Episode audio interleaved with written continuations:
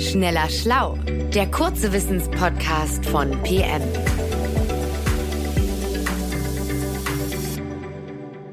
Hallo und herzlich willkommen zu einer neuen Folge von Schneller Schlau, dem kurzen Wissenspodcast von PM.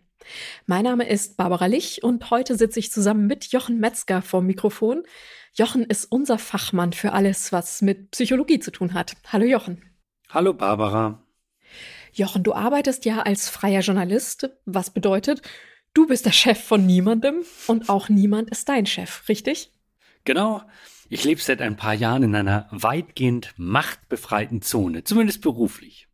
Und damit sind wir direkt im Thema der heutigen Folge, weil du dich nämlich neulich gefragt hast, verdirbt Macht den Charakter? Und genau das will ich jetzt von dir wissen. Genau. Also eigentlich geht der Spruch ja, Geld verdirbt den Charakter, ne? sagt man ja so.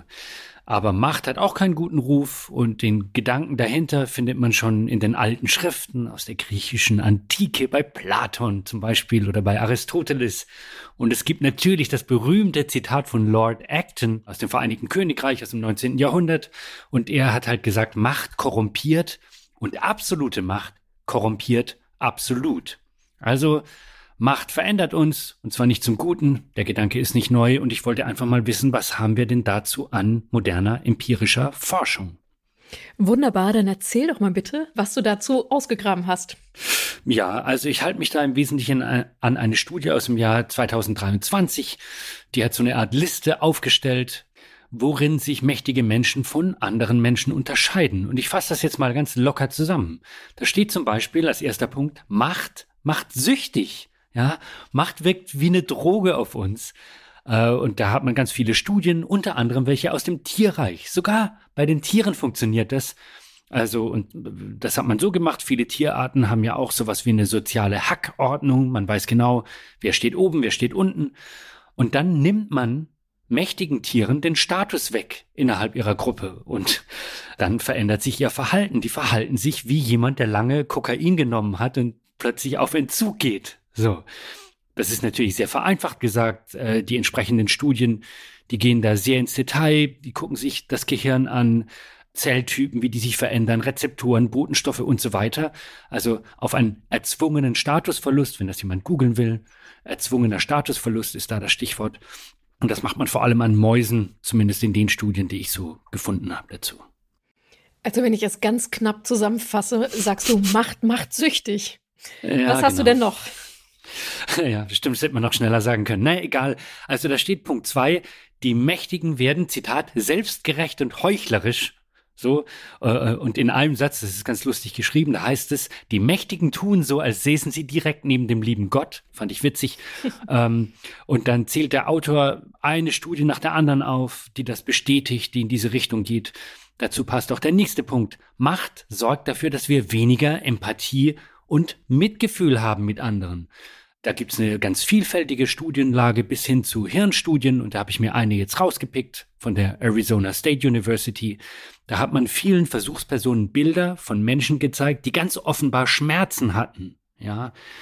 Und dann hat man geguckt, ah, welche Hirnströme fließen eigentlich bei Menschen, die sich diese Bilder angucken.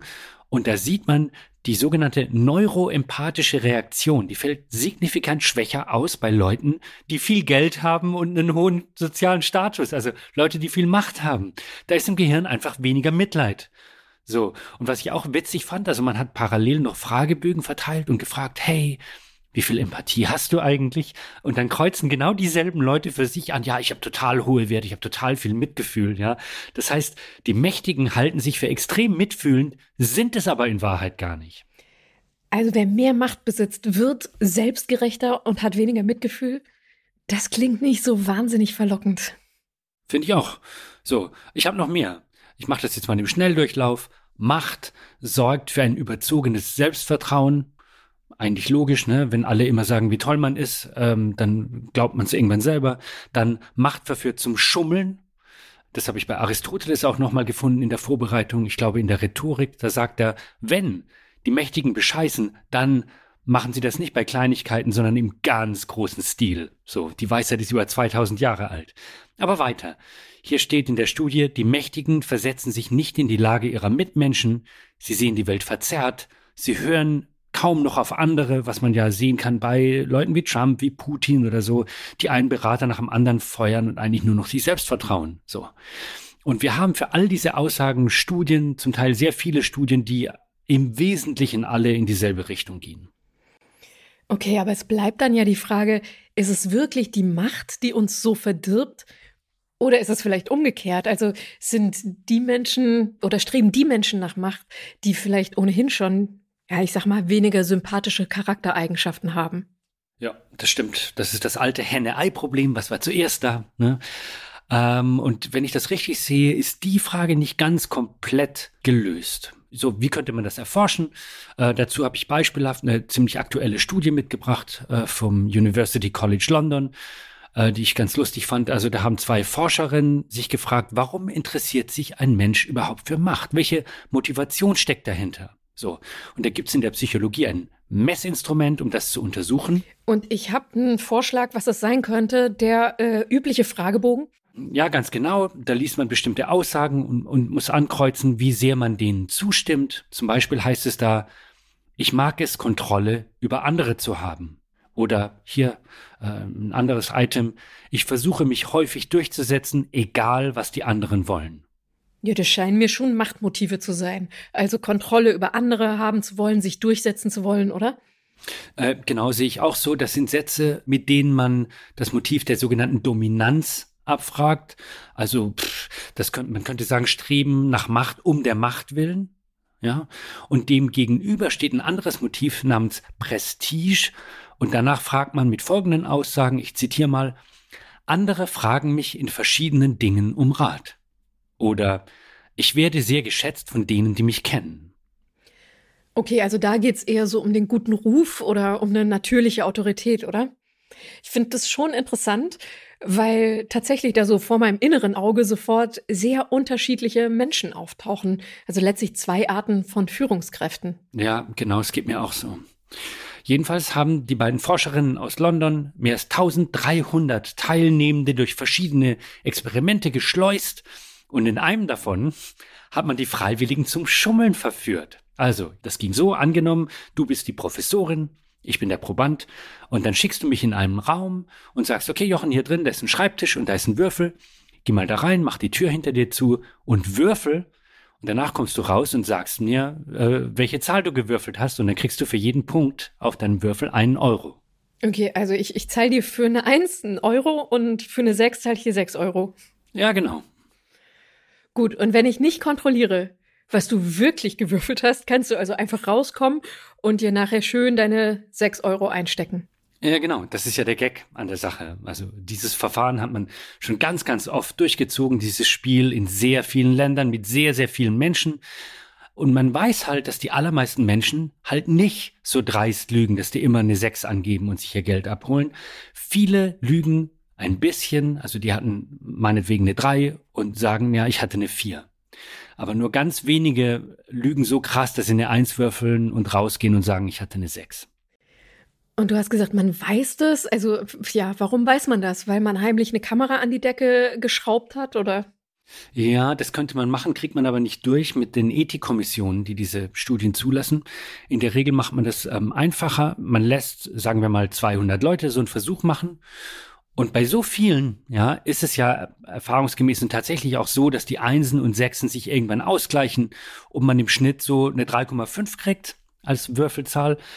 Ja, und in dem besagten Versuch aus London hat man halt gesehen, huch, wenn jemand ein sehr hohes Dominanzmotiv hat, die, also die Leute, die sagen, ja, ich setze mich durch, ich will andere kontrollieren und so weiter, die geben Zahlen an, die halt viel, viel höher sind als 3,5.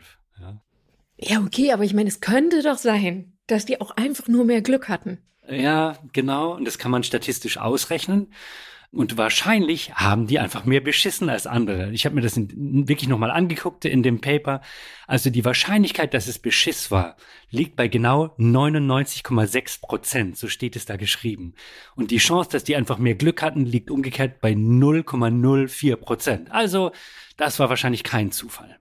Na gut, dann halten wir fest, die Menschen, die Macht um der Macht willen anstreben, die haben mehr beschissen. Sehr wahrscheinlich ist das so, genau, Barbara. Und daraus kann man schließen, dass es äh, nicht nur die Macht selber ist, die uns versaut und die uns unehrlich macht, sondern dass die tendenziell unehrlichen Menschen einfach viel mehr Bock auf Macht haben. Okay, Jochen, ich finde, das war eine sehr interessante Studie. Zugespitzt sagst du also, wer mehr Macht hat, ist im Durchschnitt ein weniger netter Mensch. Und deine letzte Studie deutet darauf hin, dass das nicht nur daran liegt, dass Macht den Charakter verdirbt, das war ja unsere Frage, sondern auch daran, dass machthungrige Menschen halt grundsätzlich nicht ganz so nett und moralisch handeln. Ja, genau, das würde ich aus den Studien auch mitnehmen.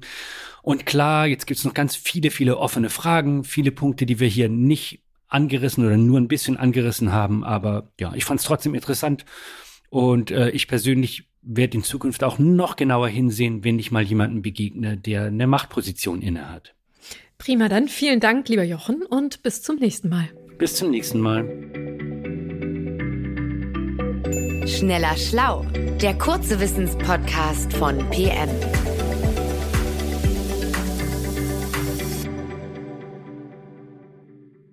Dieser Podcast ist eine Produktion der Audio Alliance.